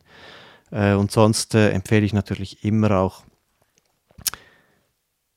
die Publikationen, die an den verschiedenen sicherheitspolitischen äh, Instituten der Schweiz, also am CSS, der ETA, ETH, erstellt werden, auch wenn die Neutralität im Moment nicht gerade voll im Fokus dieser verschiedenen Forschenden stand. Ich denke, der Ukraine-Krieg wird noch lange gehen, leider. Ähm, heiße Phase, kühle Phase, der wird nicht schnell vorbei sein. Das heißt, die Schweiz wird Zeit haben, über dieses Thema zu debattieren. Und es wird einiges noch äh, produziert werden an äh, Einsichten und Übersichten zum Thema. Ähm, die politische Debatte wird auch spannend sein. Aber äh, so schnell wird das Thema nicht verschwinden. Herzlichen Im Gegenteil. Dank. Herzlichen Dank, Bernhard. Ich, ich wünsche dir alles Gute und herzlichen Dank, dass du da bist. Und ich wünsche dir, wie gesagt, alles Gute, sei es äh, in deiner Tätigkeit als Historiker, als eben Neutralitätskenner und auch natürlich in deiner politischen Karriere. Und wer weiß, vielleicht reicht es ja sogar in den Nationalrat. Und in diesem Sinne alles Gute weiterhin. Ganz herzlichen Dank für die Einladung. Messi. So, das war's. Ich hoffe, das Gespräch mit Bernhard Altermatt hat euch etwas zum Nachdenken angeregt. Was ist eure Meinung zur Neutralität? Wie soll diese definiert werden? Schreibt mir via meiner Webseite www.müllermatthias.ch, Müller mit UE, Matthias mit einem T und H geschrieben. Wenn euch der Podcast Der Stoische Pirat gefällt, dann abonniert diesen auf YouTube, Spotify, Apple Podcast oder wo immer ihr diesen hört oder schaut. Vergesst auch nicht, den Podcast zu liken und zu bewerten. Wenn immer möglich natürlich mit der höchsten Note. Und wenn ihr mich unterstützen möchtet, dann könnt ihr das tun, indem ihr mir ein oder mehrere Kaffees via www.buymeacoffee.com slash stoicpirate spendiert. Herzlichen Dank an all die vielen Spenderinnen und Spender, die das schon gemacht haben. Okay, that's it. Ich hoffe, dass ihr auch in Zukunft wieder mit an Bord des Podcasts des Stoischen Piraten kommen werdet. Macht es gut. Bis bald. Thank you for listening to the podcast of the Stoic Pirate. Come back again to our quest for the treasure of the good life.